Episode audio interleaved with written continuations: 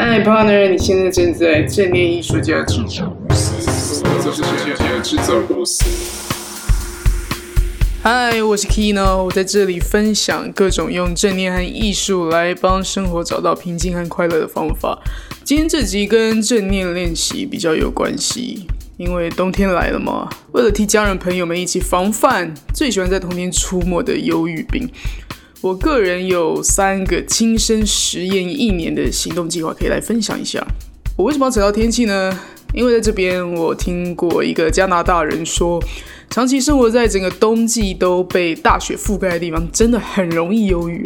每天起床就是看到一大片白色雪，天气又阴阴的，就很容易感觉内心萧条，很提不起劲。那我就想到我去年来到纽约的时候，还正在一个大夏天。我整个人的忧郁完全没有因为天气，呃，好坏有什么差别。准确一点来说，应该说我从小时候就是一个还蛮忧郁的小孩。然后我发现啊，纵观我的人生啊，今天不管是小忧郁、中忧郁还是大忧郁，它就像一根刺一样插在你的指甲缝里面。除非你今天真的下定决心要咬牙把它的根给拔出来，不然不要笑想这个忧郁的本性会因为你中了乐透还是结婚什么就不见了。不会，绝对不会。因为人性嘛，一着急就赶快找一个办法把你的伤口埋起来，先眼不见为净。到头来那根刺呢，一样啊，你用了八百个止痛药，它还是在那边发作给你看。那 OK，终于要来讲主题内容了。我把人生里面最普遍、最容易得到的忧郁种类，先不管等级之分，我把它大概分成三种。第一种是活在伤痛中，第二种是活在跟别人比较的世界，第三种是。活在浑浑噩噩、没有目标的每一天。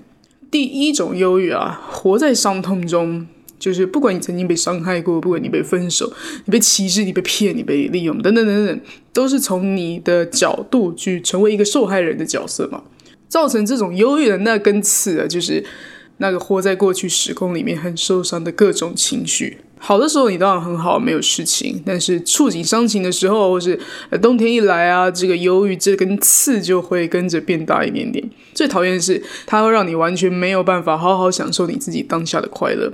你可以做的行动是什么呢？你可以找一个安静的地方，找一个不会有人打扰你思绪的时候，好好的坐下来，拿出一张纸，分别用第一人称、第二人称和第三人称的方式，重新描述这件事情。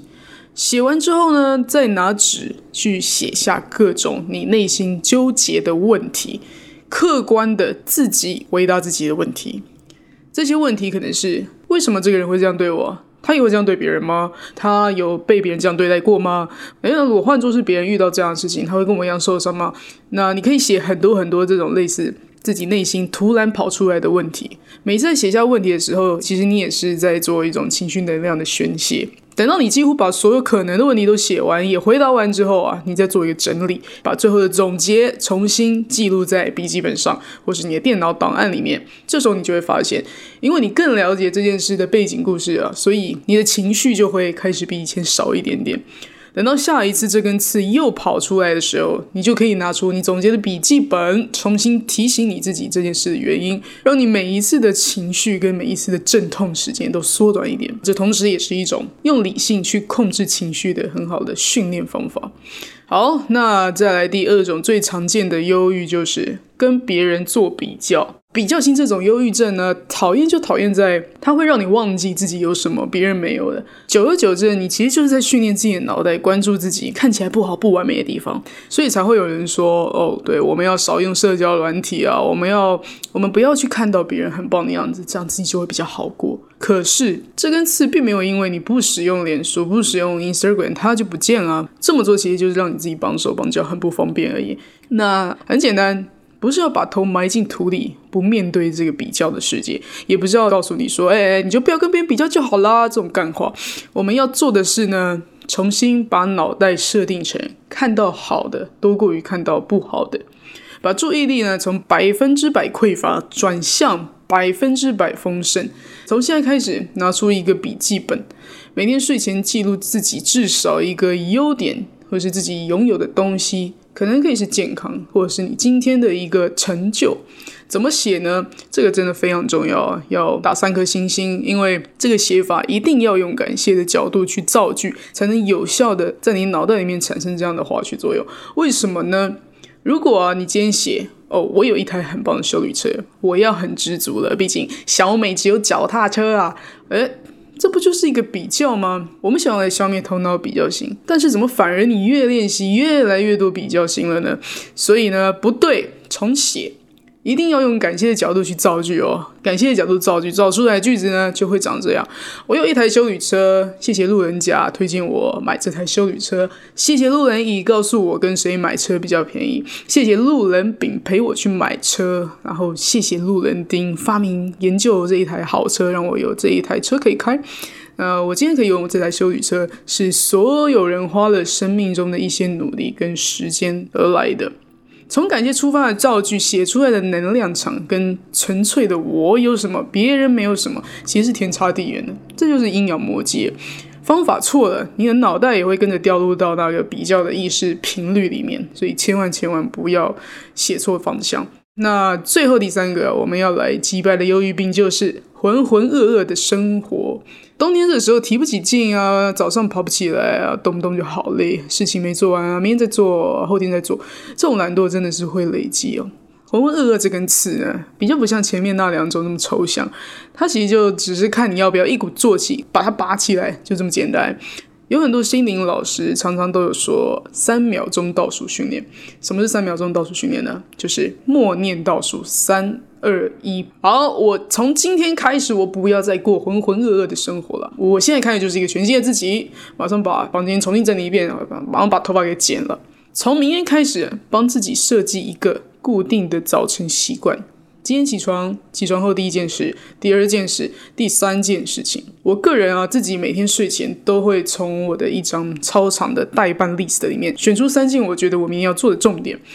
可能这三件事是一个比较大的工作内容了，比较重要的。那我会呢再选一些比较。不那么重要，比较好解决啊，比较不花时间的杂事，像是扫地啊、回谁的 email 啊、去银行什么的。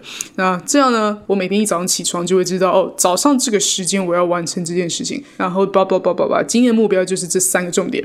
然后呢，在这三个重点的空闲时间里面，会再去完成一些杂事。那透过这样的每天睡前规划，我要再变回浑浑噩噩的生活，其实真的很难诶。加上我自己还有一个习惯，就是我每天会帮自己写一个成就清单，就是在睡前检视一次自己今天完成什么事情。我自己就有一种哦，今天完成好多事情哦，好有成就感的感觉哦。这个成就感就会激发我明天去完成更多事情。那除了三秒钟振作训练以外呢，还有人提过一秒钟原则，就是任何事情啊，只要在一秒钟内可以完成的事情就不要拖。一秒钟捡起地上的袜子，一秒钟记账刚刚的开销，一秒钟把外套放进衣柜里。哦，太多太多太多的一秒钟可以完成了。那说实在呢，浑浑噩噩啊没有目标的忧郁，需要整顿的东西其实太多太多太多。反而最重要的第一步，永远都是心态。心态就是你开始决定要停止这一切的轮回，开始为你明天的下一步做出一个最小的改变，你就会突然间啊从这边跳到那边去，真的很突然，很突然，你会自己很惊吓，自己跳这么远。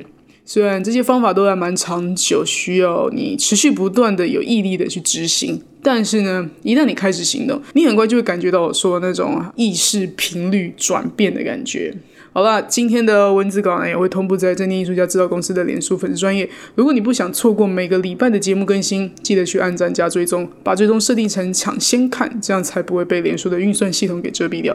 你也可以把今天的内容分享给你觉得需要的朋友们，希望大家都可以三二一，在冬天正式脱离忧郁病，把每一根刺都拔干净。好，那今天谢谢你耐心收听我的节目，我们下次见了。